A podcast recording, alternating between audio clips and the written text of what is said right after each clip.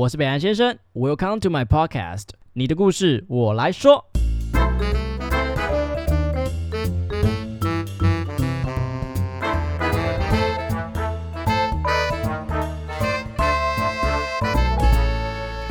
Hello，大家好，我是北岸先生。没想到录音录制啊，就这样子哇，已经过了一百多集了。那我当然要非常感谢当初就是最一开始陪我草创那个每一位来宾。当初啊，我记得用的是一颗很小，然后长得像一个雪怪，反正它就是雪球，然后非常的阳春，然后还没有监听耳机。那当然，现在是自己回去听自己的主持，还是觉得有点尴尬。今天来宾非常的千载难逢，我等了他两三年他才回来，因为当初一录完音，他就马上飞去中国深造，然后疫情就爆发了。对，那直到现在终于回来了，那就是我们 EP 二十三的大肌肉 Lemon。嗨，大家好，我是 Lemon，然后我是北兰先生第二十三集的，他当时是说称我是鲜肉瑜伽老师。大肌肉还在吗？肌肉还在，应该还在，应该还在。我确认一下，哎，还有哎，可以可以可以 啊，那。你还记得我们当初聊的主题是什么吗？记得啊，那时候我们是聊正念跟休息，然后因为那时候好像你刚好有一段时间在研究睡眠这件事情。啊，对对对对，那时候就想说让自己睡眠好一点，可以让工作效率提高。所以你后来睡得如何？嗯，最近就是过得比较开心，因为就是自己有一些特休跟廉价在使用，所以就是每天都三四点睡，还不错啊。就是至少我觉得偶尔可以放松一下吧。对，因为那时候我记得你好像还说，因为当时候工作的关系，所以其实你的你的日夜是我会谴责自己，对对对对，就是会没有办法好好的把那个 off 打开。嗯，对。那那后来那时候跟我录完说你去中国，对。去中国干什么了？好，就是因为其实，在台湾的朋友们多数认识我的身份就是瑜伽老师，或者说专栏作家，然后可能大家更熟悉就是 Lululemon 的呃台湾区的品牌大使。那很就是在那时候刚好就回到家里面帮忙，因为我们家在中国就是已经有公司大概有十多年的时间，然后因为疫情的关系，就爸爸妈妈没有没有办法回来，就想说好，那我就一是来去找他们，就很久没有见到他们。第二，其实是因为，呃，在你就是知道，就是年纪到一个阶段，就开始有那种接班，问说，哎，要不要来家里面看看呐？但当时我妈讲比较保守，但是殊不知，就是她其实我一落地，我才发现完蛋了，是个牢笼，就 她其实已经准备好一切的事。但是你自己本人是有排斥这件事情的吗？我没有排斥，因为其实从小时候的时候，呃，家里面给的训练就比较像是一个。当时候没有把它定义为是接班人的训练，可是后来才发现潜移潜移默化。对，就是我我妈比较高，妈妈很厉害耶。她她没有说你要接，没有，她就是慢慢的哎来学这个东西哈，这个管理学报表怎么看这种感觉。对，还好没有看到报表，不然我会疯掉。不过你们家的产业也是跟你自己的专业其实有点相关性，对不对？对，我们是医疗健康产业，然后可能大家比较熟悉的话，其实我们有我们这个事业还有两个主要的事业体，一个事业就是负责台湾最有名的长庚医疗集团，在整个中国西南片区的，算是个总代，也算是一个负责人的身份。那另外一部分就是我们有做很多在国际，比如说像是西门子啊或飞利浦这些听过的国际大厂，在器具类的的代理商。不过，因为其实去过中国的人其实不多，我身边。啦，对，第一个当然就是我们两两国政治关系嘛，然后再就是可能想要出国，大家可能会第一个想到是日本跟韩国，嗯，但其实我个人去过中国之后，我其实蛮喜欢中国的山山水水啊，其实人文其实也不错，对。对对，所以蛮想跟你聊聊看，就是说你去中国是哪边？呃，我是去云南省，然后在昆明市这个地方，不知道大家知不知道，可是大家应该很了解，比如像台湾人很爱喝普洱茶。哦，就是在这个地方，真的假的？没错，茶不是什么斯里兰卡的不不不不不不，对，或者是说像呃，我记得有一段时间台湾很疯，就是什么玛卡或黑玛卡可以就是增精补阳或壮阳，那个也是你们家的？呃，那个那个东西也是在云南省。哎，昆明是一个一线还是二线城市？它算是二线城市。那你自己觉得昆明跟比如说我们台北有什么特别的差异吗？比如说哦，那边可能比较不方便还是什么之类的？嗯，好，所以首先其实因为呃，就像你刚刚讲，其实中国大陆有很多山。山水水其实是台湾比较少有的地理特色，所以其实像昆明，你一落地的时候，它的海拔就是一千九百五十公尺，差五十公尺两千，等于说它这么高吗？对，它是个高原又是个高山，所以它其实是紫外线非常强的地方，它的氧气也很稀薄哦。对，所以像其实疫情爆发的时候，这个地方是没有什么爆发，因为它氧气稀薄，它相对来说细菌病毒比较不容易存活。哦，是这样子啊。对，然后在紫外线很强。哦，又杀菌，又杀菌，对。我说是一个很干净卫生的感觉，相对干净，然后它空气也比较好。比如像是为什么普洱茶，他们大家通常会选择是云南的普洱茶，是因为它的山够高的情况之下，它有很多的水是雪山融水。哇，你现在是一个云林大 云南，云你现在是个云南大使来着，对不对？来宣导这个文化，OK。不过，呃，在那边有有感受到一些比较，比比如说硬体上面的不方便吗？还是说其实根本就是台湾比较落后？这个，因为其实我知道是大陆的外送其实是已经发达到不可思议的地步了。对，因为其实我觉得，像很多人就说啊，Lemon 怎么好像很久没有看见你？我说其实才一年半，也没有那么久，很认真蛮久。因为这因为这一年半，其实台湾发生很多的数位转型上的改变，因为疫情跟三级警戒的关系。OK，所以比如说像是其实我身边的人在疫情前，我看到他们用 Food Panda，或者他们其实用呃。Uber Eats 是比较少的啊，对对对对对对对对，会想要省钱，因为我们太方便了啦。下面就有 Seven 超商便当之类的。对，然后再来其实我们过去可能网络购物有盛行，但是网络购物不是我们的全貌，可能我们还是想想说，哎，比如周年庆就是要去星光三月走走啊，就是实际到访一下。当当疫情来的时候，其实我发现台湾有最大的改变，除了这些之外，还包含我们对于上班。比如说，台湾开始发，才那时候才慢慢发展出远距办公的一些新的东西。对对，可是因为中国大陆它的地理位置很久，比如说像台湾，我们如果说啊，我我哎，我一个小时后到，其实我们想说到底是住多远啊？一个小时，但是你在在大陆一个小时是非常近的地方。我先承认我的生活区域大概就只有台北市哦，就是我非常的宅跟懒，就是如果今天要我去到什么板桥啊。真的确定要这样约吗？对，就会说，哎，有一点远，可能就是你知道，三三十分钟、半个小时或两个小时，对我们来说就是一个很正常的。我们就是懒了。对，所以在这个情况之下，它的货运也包括它的物流整个系统，其实就会相对比台湾再更完善一些。好，我要跟大家补充一下，Lemon 现在是易健大健康整合中心的执行总监兼。品牌长，所以你会听到 他在探讨有一些状况的时候，很多商业的角度开始摄摄入了，对不对？就是看看的东西比较广、比较远啊，对不对？OK，所以我们谈回来外送这件事，除了呃大陆，除了让你感觉到，比如说在这块非常的发达之外，还有其他哪些地方让你觉得说，哦，哇哦，原来中国跟我们想真的不一样？在台湾，我们很习惯，就比如说我要用一个，我要我要用一个商家的。比如说线上的服务，我就可能会下载一个 App，哦，很麻烦。对，然后你就会发现手机一刷就是四五页的 App。但在中国很特别的地方是，他们都用 WeChat 微信嘛，所以它的微信其实就是一个入口，它所有的平台都是入口整合的。也就是说，我其实只需要下载一个微信，我就可以串联我身边至少三一千种以上的服务。可是你觉得这件事情是好的吗？就是说，等于是它其实呃，这个 WeChat 等于是它掌控了几乎所有的。没错，就是它就是一个有 power 的东西。对对对，就是中国爸爸就是蛮厉害的。其实我觉得它，嗯，对于使用者端，当然，我觉得其实最大的差别是在于说，因为我们曾经看过有这么多 app，所以我们会认为说，哇，那这样是不是代表它就是所谓的很呃，全部是同整型？因为同整型就代表一件事情，它的数据流是统一的。嗯哦，它可以分析的东西，对，但是相对市场也是垄断，对。那这对我们在一个自由的环环境里面，我们当然会觉得不习惯。可是因为在对岸，他们从小就是这样一个环境，所以他们没有感觉到说，哦，我这样子是被控制的。但是其实这样其实对他们来讲是很方便的，是方便，因为一个东西就可以用。我们我就算只支付一块钱人民币的东西，我都可以用微信支付直接。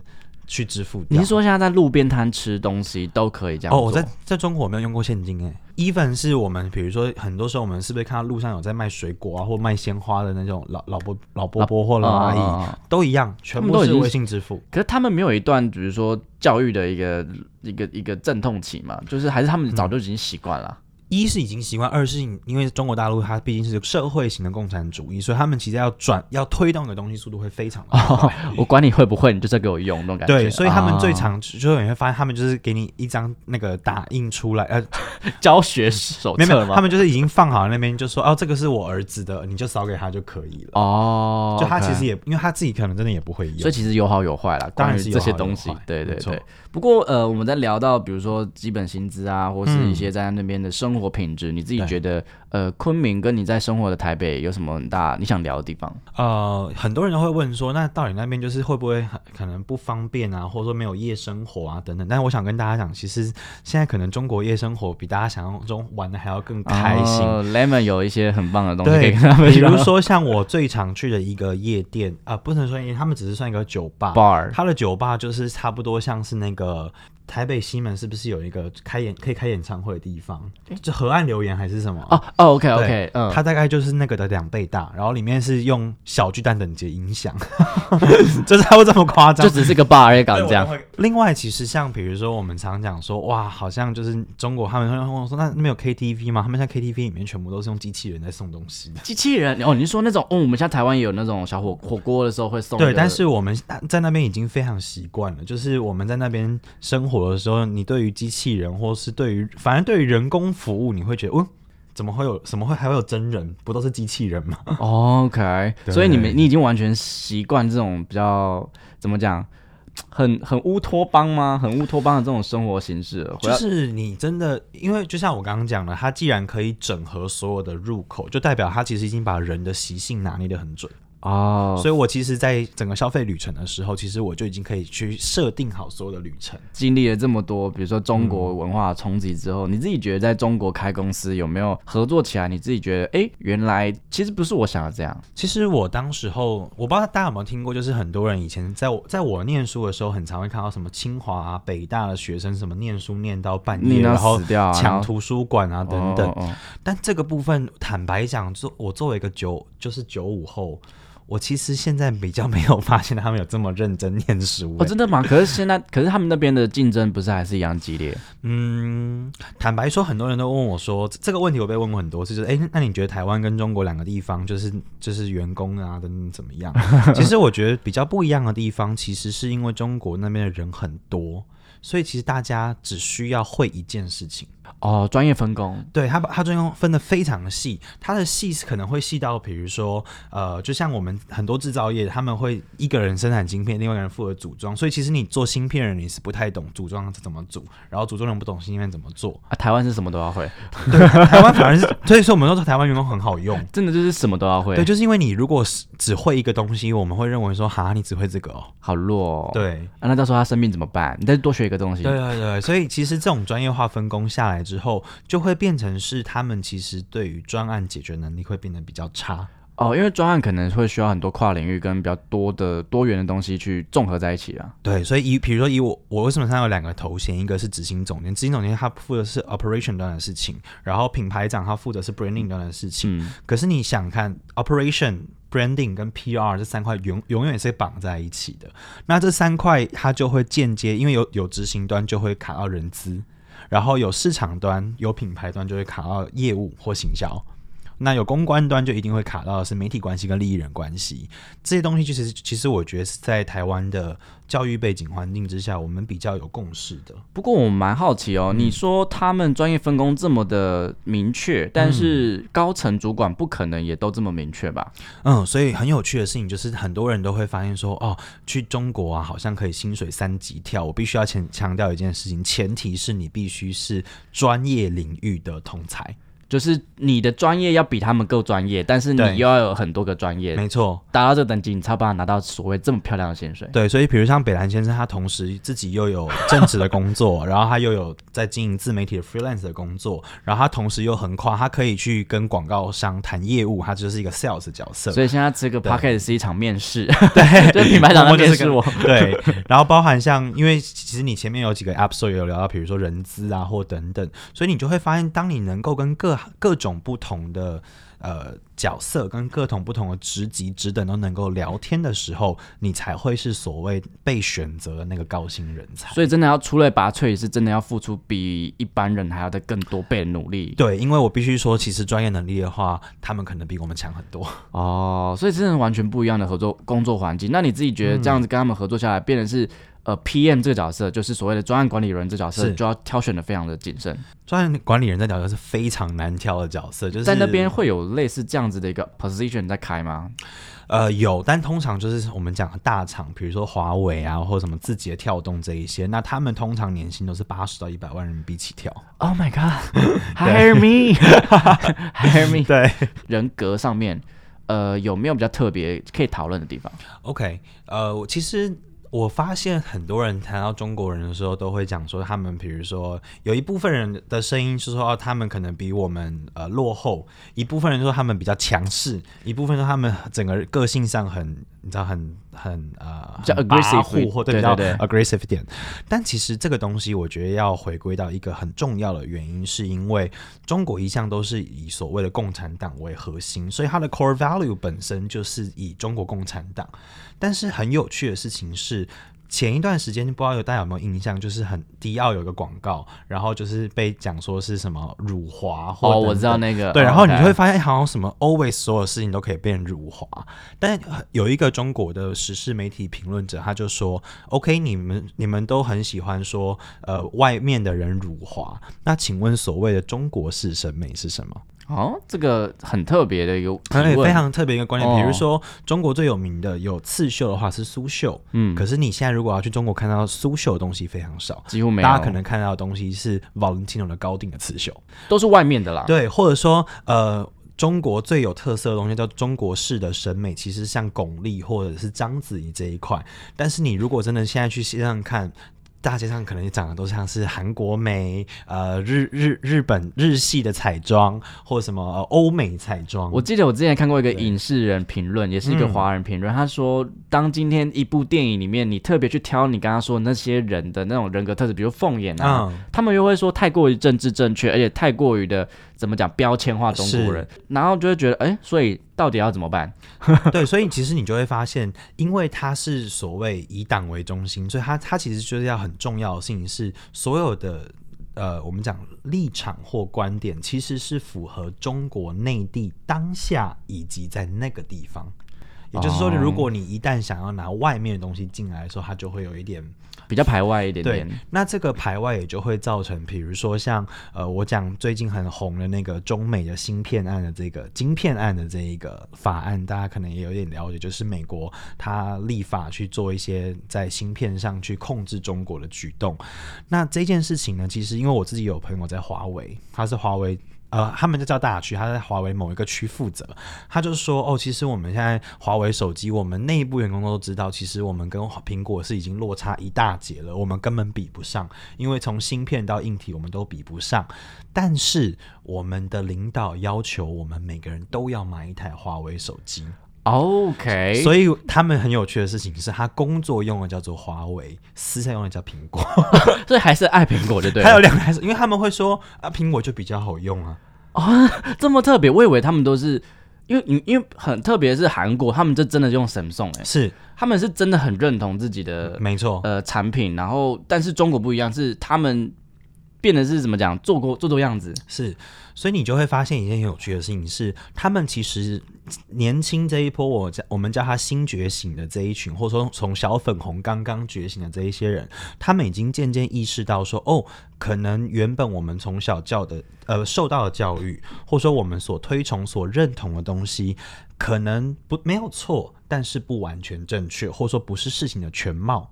所以他们开始试着想要去做一些突破，可是因为他过去没有那么没有那些肥料给他去突破，所以这个时候其实如果我给他多一点包容心的时候，他其实就会做茁壮成长的很快。但相反，如果在这个时间点我太强硬的去突破他原本的价值系统认知，他其实是会有一点抗拒的，所以其实要温柔的跟他们去沟通。是，所以其实现在我们多数看到很多，大家会讲说他们可能过度文化自信或等等，其实是隐藏在他们知道部分人他们知道说我其实原本就缺少这一块，那他在慢慢建构的时候，人家才刚从爬学慢慢学怎么走路，你就硬要把人家批评的皮无完肤，哦那我觉得这样其实就不是一个很同理心的一个。哦，所以其方实、诶其实这样讲起来蛮特别，因为大家都觉得说你本来就应该知道，可是他就是没有那个 background，那找他怎么他要怎么知道？那呃，你自己在实际跟中国的员工或者同事、嗯朋友相处的时候，其其实他们都是心里面深知到这一处的。但是，所以你们在讨论那种两岸议题的时候，其实是会敏感吗？还是说就完全不会想要去提讨论？哎，好，这是一个很好的机会。有会不会讲完害你不很回去？他们很喜欢问我这个问题，我都会说：来来来，我们先把一些名词性东西放在一边。名词性，先不要。我们先不讲到底是独立或统一这一类。我们先讲几个关键点，比如说台湾的同志婚姻是合法化的，对。所以如果我们真的有一天统一了，请问一下，在中国同志算不算结婚啊？你用这种题目去去反问他们，或者是台湾的股市里面有百分之七十到八十是外资垄断跟控制，一旦统一了。是不是你也间接就代表一件事情，是你的财务流通的时候会有很多外资进来啊？当外资进来的时候，请问中国的本土的中小企业还能够存活多少？这个东西你有没有思考过？哇，你去开这样子的一个议题，从商业的角度去聊，对，因为名词性就像我刚刚讲，因为它有的语言只有这个。所以你不要在语言上去跟他冲撞，你换一个方法去让他了解，说，诶，可能事情不只有你想象这么的单纯。那这个时候，其实你只是在抛一个，很像是抛一个多一个思考点给他。那这样子一可以比较呃软性一点的去先把这个问题稍微滞留一下，二其实你也在提供一个作为台湾人，我们一直最推崇所谓的民主自由，或者是相对比较。广泛的视角，OK，很厉害的一个回复。好，那我们来聊回来，Lemon 在中国目前现在是呃，在一个健康企业去做一个呃品牌长的身份嘛？那呃，你自己觉得中国在对于医疗上或者身体健康，比如说健身啊，或者身心灵健康这块的态度？我们先聊呃医疗好了，因为我觉得医疗可能是大家可能在近期比较关注的话题，因为他们就是解封了之后，他们就说就瞬间就是你知道。全国都确诊了之类的。对，其实有一个当时最不敢开放的原因，我想要跟大家仔细的分析，其实是因为中国没有诊所的这个制度。他们没有诊所，不然所以他们只有医院。他们只有医院跟社区医院，所以他社区医院是小型一点的这样。呃，有一点类似小型一点的医院，就比如说像如果台大医院是一个最高级别的医院，那它往下可能就会有一些什么荣呃荣总等等。但是台湾它有所谓的很明确的分级，这个叫做大型教学医院，这叫做大型实验医院。是是是。但在那边就是所谓的三甲跟二甲医院，甲等的那个甲。所以基本上整个城市里面最多的就是所谓这种二甲跟三甲的医院，所以变成是医疗在他们那边其实是很奢侈的一个行为。一是奢侈，二其实是它的资源分配是不均的，然后再来是它没有，因为它没有诊所，所以人们没有建立所谓叫做分级诊疗。OK，比如说我发烧就去急诊室，可是台湾就知道发烧就先去诊所啊。哦，懂懂。对，他诊所看不好，他就说那你去那个社区医院看，社区医院看不好，再说我帮你转院转到某一个更大的医院。所以其实他们当初如果说真的就是比如说突然解封了，或是要大家去去去去验那个 PCR，他们可能会崩溃，医疗就一定会一定崩溃。然后再来是大家可能也知道一个数字，全中国拥有的 ICU 病床数只有五十万张床，全部都集中在一线跟部分的二线城市。然后距离又远，对，那问题来了，大家知道中国，就我们刚刚前面讲山山水水，你觉得种普洱茶的地方它会有一零一大楼吗？不可能嘛，它肯定是农村啊。健身这块的，就是比如说在，因为其实健身，我觉得它是一个比较奢侈的一个娱乐行为啦。我觉得对，有娱乐吗？有吧，有有吧？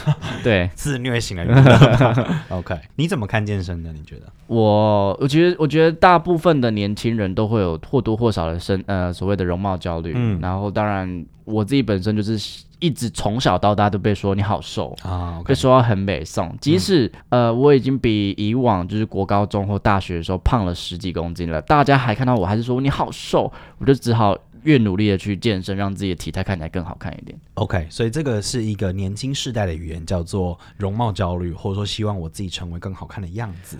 好，那你身边有长辈健身吗？还真的是没有哎，没有是不是？大家都慢慢已经知道说，呃，如果我今天假设说我是有一点呃压力的时候，我可以透过运动来去获得一些大脑的分泌物质来多巴胺嘛，对不对？多巴胺跟脑啡，当然还有一些其他的血清素啊等等。那很多长辈们也慢慢知道，比如说年纪大了会开始缺钙啊，或者说可能呃以女性来讲，她因为她的雌激素下降之后，她可能就会快速出现骨质流失的问题，所以就开始选择用健身这样的方法来去协助维持她的健康品质。所以我们就了解，在台湾可能大家会比较清楚知道说，OK，我年轻的时候我透过健身来去让我自己更有自信，让我自己去做缓解压力的方式，或者说有更好的体态。可能长辈们他们会认为说，哦，我透过健身、透过运动来帮助我定格或者是冻龄，把我的青春冻在这个时候。但目前在中国来说的话，可能多数的健身比较还是停留在对自己。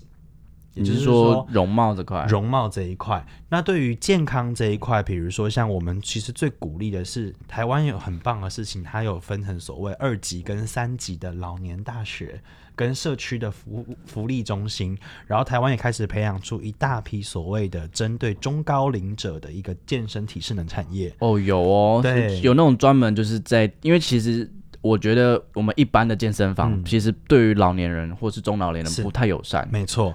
但现在有慢慢开始发发展一些对银发友善或乐龄族友善的运动，这一块的确是台湾还是比较发达一点，比较前面一些。是聊回来，你们主要是在做什么样子的服务的？OK，好，所以其实我刚刚有前面有讲到，就是我们第一个是负责长庚，所以像过去我们在这个片区也协助他们开了一些医院，然后我们也协助做一些高阶，比如像是副院长级以上的人才培训跟人才交流，然后我们有代理一些品牌。但目前我们在这三十年最重要的投注，其实是在癌症跟基因生命科学这两块，大家可能是非常 陌生的两块。像这个台东西，台湾有吗？有，其实它就是。呃，我先讲，如果说身边，因为我相信身边其实有患过乳癌的、乳腺癌的人其实不少，所以当一个人患得乳癌的时候，通常他们会先去做一个叫做 BRCA one 跟 BRCA two 的基因检测。这个基因检测它最主要的事情，它要去检测有没有所谓的靶点，靶就是那个标靶治疗的那个靶。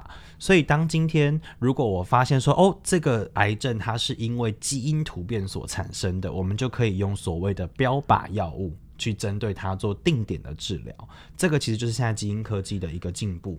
那我就专专门在做这一块的服务，所以包含像目前我们已经可以已知的话，男性有十二种，女性有十四种的遗传性癌症是可以透过基因筛查的服务来去规避。所以除了就是对于治疗更怎么讲更精确之外，还可以有预防治疗的这种行为。对，所以其实我们现在更多的投注跟更多的关注点，其实是在如何预防，而不是如何治疗而已。你自己在服务的案例之中，有没有让人特别难忘的？比如说，哇，这家人的他们是。透过这样的服务，然后得到了，比如说 让你很感动啊 什么之类的呀。所以其实我刚刚，因为既然谈到了基因嘛，它就一定是一个遗传性相关的。那遗传性相关的话，其实我们去如果画出遗传的那个基因谱图的话，它其实在我们的讲法里面，我们公司提供的叫做家族健康信托的一个服务。这个家族健康信托主要是因为我们认知至少会。两代到三代是可能会被遗传，也就是说，如果今天我的妈妈有得到这样的疾病，它是遗传性的，通常我的奶奶爷爷这边一定会有，而且它一定是隔代遗传。所以这个隔代遗传下来，妈妈最少还可以影响到她的女儿以及她的孙孙女。对，那这个时候，其实我觉得印象最深刻是我有服务一个是缅甸，因为其实云南它离越南、缅甸跟泰国就在边境线上。哦，OK。对，所以其实我服务这个客户很有趣，他是缅甸的军政府的财阀。哦，军政好远哦。对，就是他们家就是那种所谓的石油橡胶企业，就是真的很有钱啊。对对对对对。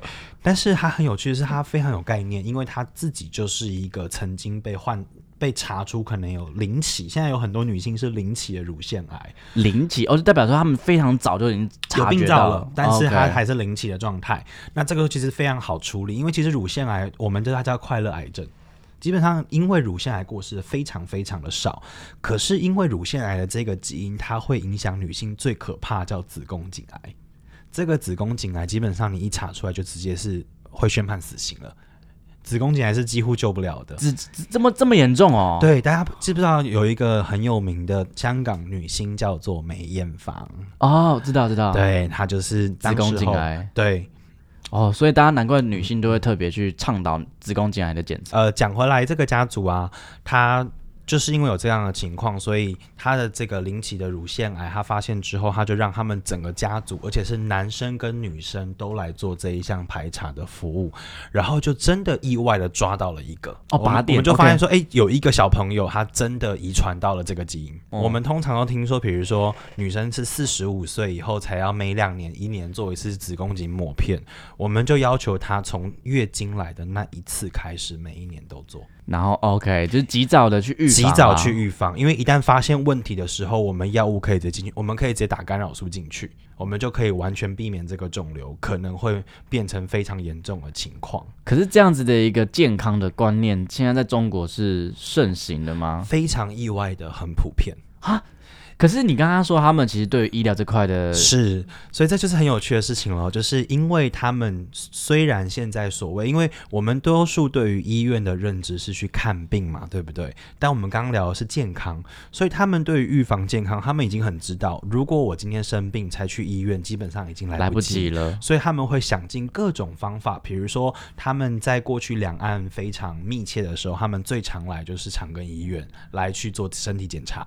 或者他们会到泰国，也可能到呃韩国、日本、德国、英国，有条件的人，他们其实都很早就已经去这些不同的国家做体检。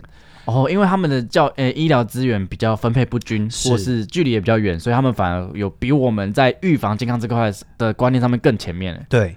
那讲到这边，大家可能认为说，哦，那 Lemon 就在做一个高端服务，所以其实我现在最主要的工作就是协助政府来帮助所有的大众去知道说。做这一些例行的身体健康检查，比如说 X 光片或者是子宫颈抹片等等，这一些是重要的，而且是必要的，同时它又是费用不高的。你刚刚说联合政府，所以其实你现在是在跟政府有希望说他们可以给你们一些资源，然后去做一些合作，这样。对，所以其实我们在呃服务于我们所谓的家族信托，它当然是纯业纯商业型的客户，但我们在服务我们的政府端，因为就像我们刚聊到，其实我们也有协助。很多医院做 One O One 的一些呃教育训练的服务，嗯，那这个时候其实我们就等于是站在一个跟呃医院跟政府同线，然后来去告诉他们说有什么样的疾病其实是需要我们用什么样的方法。所以像我在这一年半，我其实做过三个比较大型的活动。一个活动就是在呃三月份的时候，去年三月份的时候，我们做第一场叫做女性的她力量，女生的她。这个她力量主要是针对女性的身体健康跟精神健康。然后在去年十月的时候，我做了粉红丝带，也就是雅诗兰黛集团的粉红丝带。那我们触及大概全网大概有四千万左右的流量，这个流量真是有个多人啦，这就是中国的优势啊。对，好，那呃，在这个创业的过程之中，想必是一个，因为毕竟你在做，又是一个非常困难的产业，健康这件事情，因为。我觉得健康也是近年来慢慢的是地球人慢慢有发现到这个东西。以前都是随便随便吃随便活嘛，然后随便睡觉。但是你要推广一个这样子的产业，又是创业的身份来讲，其实应该有遇到很多困难吧？有这个困难，我其实觉得有内部的，也有外部的。那我先来讲内部的问题，好，就这这我们刚刚聊过，因为在中国的话，其实多数的是专业分工为导向，所以大家的综合素质能力其实往往是。我觉得在人力上最吃紧的一个部分，所以其实我们花了很大量的时间去 search 呃合适的 candidate，然后也花了很大量的教育投入成本来去协作。那同时大家可能会觉得说啊，如果能够到医疗健康产业工作，一定都是很聪明的人。当然，在某些程度上很聪明，可是因为他聪明，相对其实他某些地方也很固执哦，比较没那么活。对，所以包含像其实医疗体系做的最不好的，这个是我觉得全球包含连美国都做不好的，其实是在保险制度，还有在医共体所谓的医呃医院，然后它共享的地方是跟互联网。所以其实像现在才慢慢开始有提出所谓的互联网医院，或者说我们讲说网络医院这样的服务，但这个其实到现在都还没有发展。台湾其实现在现在也偏这这块有做起来嘛，好像也还好，也不太成熟。其实你看我们我们是为什么开始有视讯用问诊，是因为三级警戒之后我们不能出门拿药。可是有一部分也是因为我们的五 G 还没有到盛行，是对不对？因为我之前有看到，如果五 G 之间之间盛行的话，那可能视讯医院啊，或是就是。因为有些比如手术什么或者什么问诊那个。通讯的讯号必须要到一定的水准才有办法完成。一是讯号够完整，二是台湾的 AI 数据库不够多。哦，也是 OK OK。我们没有足足够多的数据量能够去做 AI 分析。不过那就是你们未来的一个很大的一个目标嘛。对，因为这个东西都可以克服很多，比如说距离、时间、时差那这些东东西都可以克服。对，这就是我这呃接下来这三年最重要的一个工作之一，就是打造一个一公体的服务系统。那你刚刚讲完内部，那外部的这个原因是什么？OK，那外部我们现在遇到最大的困难，其实当然就是我们讲的。资讯不对称，跟大家的国民意识还没有这么的高。因为我其实我觉得华人很有趣的事情是，其实这真正是讲华人，不管台湾人或中国人都一样。我觉得人都差不多，我们永远都会有那种，那应该不会是我吧？啊，对对，永远都是说那个不会是我吧？我不会是那一个万中选一吧？所以我们常常花很大量的时间在去做的投资是，如果我生病了怎么办？这件事情其实很难呢，你套用在任何事情上面，其实都都都蛮合理的。是，就是你看我们的保险都会说啊，如果你失能了，点点点哦，如果你要重大医疗，点点点哦，如果你点点点，可是我们很少说，那我要如何避免点点点。哦，这这这个哦哦，嗯，没想过哎，那没有，你做的很好。比如说你现在呃找到对的方法去帮助你的压力，就是做释放，然后你对你的睡眠去做出了改变，这些就是非常好的好的，就是有在尝试的挣扎。对，所以其实我觉得信息不对称，跟我觉得华人与生俱来那个，那应该不会是我。其实这个是我目前遇到最大的外部挑战。是华人特别赖皮吗？华人很害怕谈死。哦，所以就干脆觉得说，那不会是我啦。如果是我的话，应该也不知道讲什么。是啊，所以你看疫情爆发的时候，是不是大家都觉得说，哇，我不会是确诊的那个吧？确诊了也没有事吧？应该不会那么严重吧？然后结果最后发现，哎，其实我蛮惨的。好啦，我们真的有点赖皮。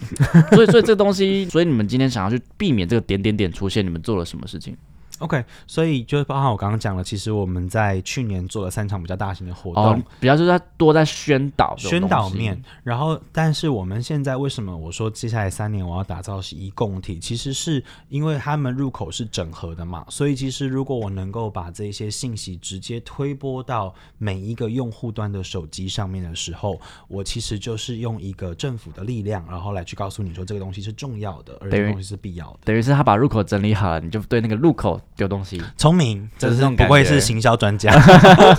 好，那我们讲回来，就是说，因为其实蛮多像我跟我年纪差不多的年轻人，然后他们可能会想要，哎，有一点钱，有一个创业的梦，嗯，那么就觉得说，哎，说不定我去大陆也可以做点成就。那如果说今天我们要去大陆创业的话，你觉得会需要具备什么样的条件？OK，好，我觉得可以分软实力跟硬实力来聊。在软实力这一端的话。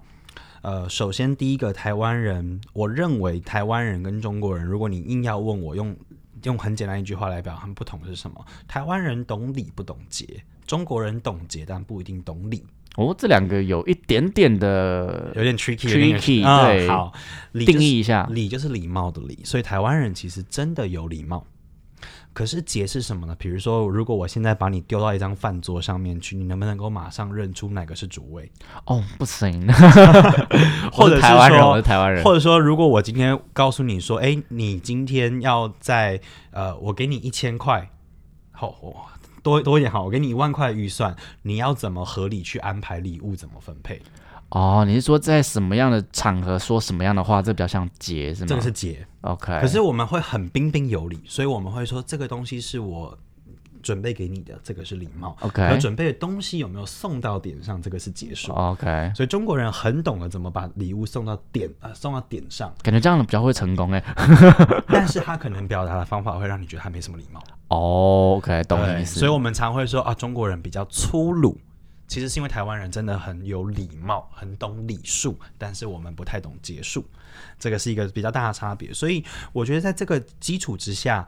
中国讲的人情世故，其实很多人都不太 care。比如台湾人，很多人都说：“哦，我因为 work from home 之后更明显，我就不去办公室上班了，我不搞办公室政治。”可是我认为办公室政治其实是重要的，必须的，因为毕竟是人跟人之间的互动。对，因为你今天不是跟机器互动，所以就变成是大家在一个很随性的氛围里面。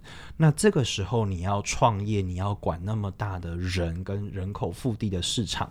就会蛮困难，所以必须要了解这种政治跟文化关系，可能进去会会是你第一个遇到的挑战。对，在中国工作有一个很重要的商业逻辑，叫做你必须拥有底层逻辑加上商场的智慧。什么意思？很多人都会说，哦，比如说我今天没有时间去看 M，我没有时间去念 MBA，那我就去买十本商业管理的书来看，我就懂了。你会发现你其实是假懂。因为你没有真的把它应用在 case study 里面去，或者是说你可能就想说，哦，那今天有某一个商业讲师讲的很棒，我就去上他的线上课，然后上了一个两个礼拜的课，你就觉得说，哦，我学完他的全会了。对，这个其实是台湾人很喜欢有种很速成的。就是要速效学习，这个其实是我觉得在中国会有点危险，是因为你要想它市场这么大，这么大的腹地，这么多的钱在里面转来转去，它的水一定是深的。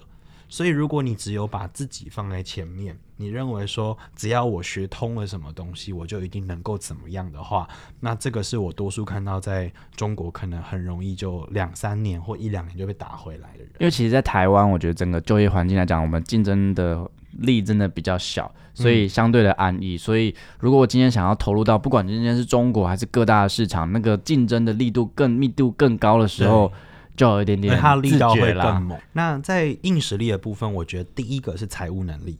OK，因为其实中国的税法是世界上有名的严格的，所以如果你对于税的概念不太懂，对于财务爸爸不太懂的话，其实你很容易一是不小心，员工可能也弄错了。或者他可能真的就是故意要来整你的，这是第一部分。第二部分是很多人都以为在中国的人口呃人力成本比较低，但我必须坦白说，其实并没有。现在已经没有了，是不是？对，因为中国对于劳工的保险制度非常的严格。我举个例子，呃，如果我今天是付你一万块人民币。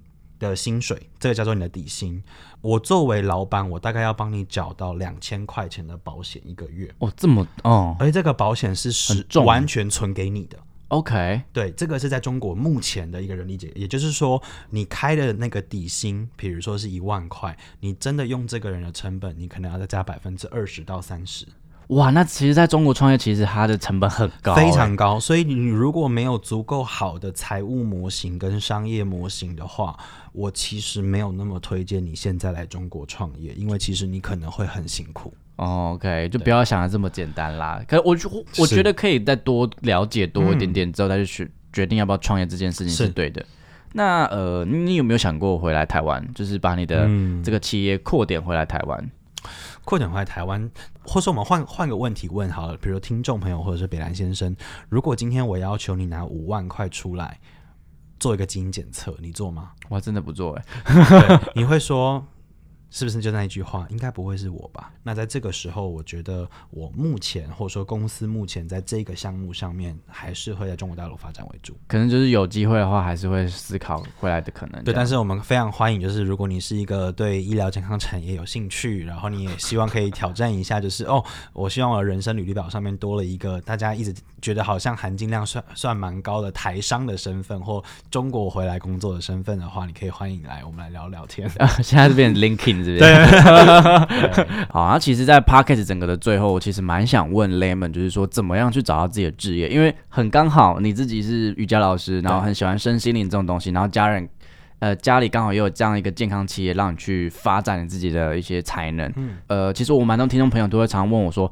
如果我觉得我自己的生活过得很无聊，然后但是我好像找不到我自己的热情，我没有梦想，那我要怎么办？你是怎么找到一步一步这样走上来的？哇，这个真的是一个难怪是十大潜力新生代的 podcaster 能够有这么深度的思考。其实我觉得这是一个很好的提问，我也自己常反思我自己，说到底是怎么样一步步走到今天的。那其实我觉得最近大家很常聊的东西叫做安静离职嘛。就是 quiet quitting。那我其实要给一些呃，如果要我给，我我们先来定义一下 quiet quitting 是什么意思好了。就是呃，你好像在这个位置，它它的原文定义是说，你虽然在工作在职，但是你其实就像在离职。就像每个上班族一样，我觉得很多上班族都长这样哎。因为你知道瑜伽课里面就很多人问说，老师，我想要当瑜伽老师，可是我现在又没有办法辞掉我原本的工作，所以我现在工作的很不快乐。然后，那你可不可以告诉我，你怎么，你可不可以分享一下你如何成为瑜伽老师的过程？所以我刚刚前面其实有讲一件事，就是你想要转职，就我刚刚说创业非失业嘛，其实我觉得也是一样。比如像北兰先生，你自己还有正职工作，然后你还有其他业务的工作。外面这些工作是你喜欢的，但这这东西它现在没有办法变成实际产生的收益的话，你就必须要去知道说你现在在做这件事情，它其实是去服务于你的兴趣。可是当你服务于兴趣的时候，你必须要了解另外一个层面，是你用掉在比如说每天八个小时工作。那个是你自己的时间，而且是大多数的时间。对，所以不要让“安静离职”这个词变成一种好像给自己的自我宽恕，因为你其实辞掉的是自己的时间。其实蛮多人会问我说，为什么要做这个 podcast？那跟刚刚 Lemon 讲的，我在服务我自己的兴趣，我想让我的人生有一点点有意义的东西可以让我掌握。但是其实我没有不喜欢我的正职哦，我其实是非常喜欢我的正职，因为我正职是做。Marketing 的计划，那其实，在做那些发想啊，或者是去筹备一些东西，或专案管理那些，都那些东西都是我非常热爱的。所以，我觉得要对得起自己的每一分每一秒啊，不要让自己的每一分每一秒感觉好像过得很没有意义，那 就觉得很 sorry。说的非常好，所以呃，在这边也跟大家最后分享一下，就是。呃，当然，我觉得财务的丰盛是每一个人能够有好生活很重要的关键。可是，财务的丰盛不是拼凑出来的，并不是你这边打一份工，那边打零点五份工，拼出来就会是一份很丰盛。那个其实会让你非常的劳累。所以我希望听这个 podcast 也可以让你找到很多在不同的人生职场面里面去寻找到你最有兴趣，然后请你认真的对待你的时间。今天就先谢谢 Lemon 呢，希望大家可以更多了解就是两岸关系的，因为这是一个很特别、很 tricky 的一个题目。然后除此之外，我们还可以聊很多健康的东西，我觉得是一个非常难能可贵的一个采访经验。OK，那我们今天谢谢 Lemon 啦，拜拜，拜拜。那桑，谢谢你们的收听，好听的话记得给我们五星评价哦。欢迎分享你生活中各种开心、难过、有趣的小故事，我会唱歌给你们听哦。最后啊，不要忘记捐钱给我们哦。没错，我们很穷，录音要费用。我们都非常爱你哦。爱你，我是北岸先生，我是允文，用更深度的方式了解世界上的每一个人，让我们成为你故事的引渡人。你的故事，我来说。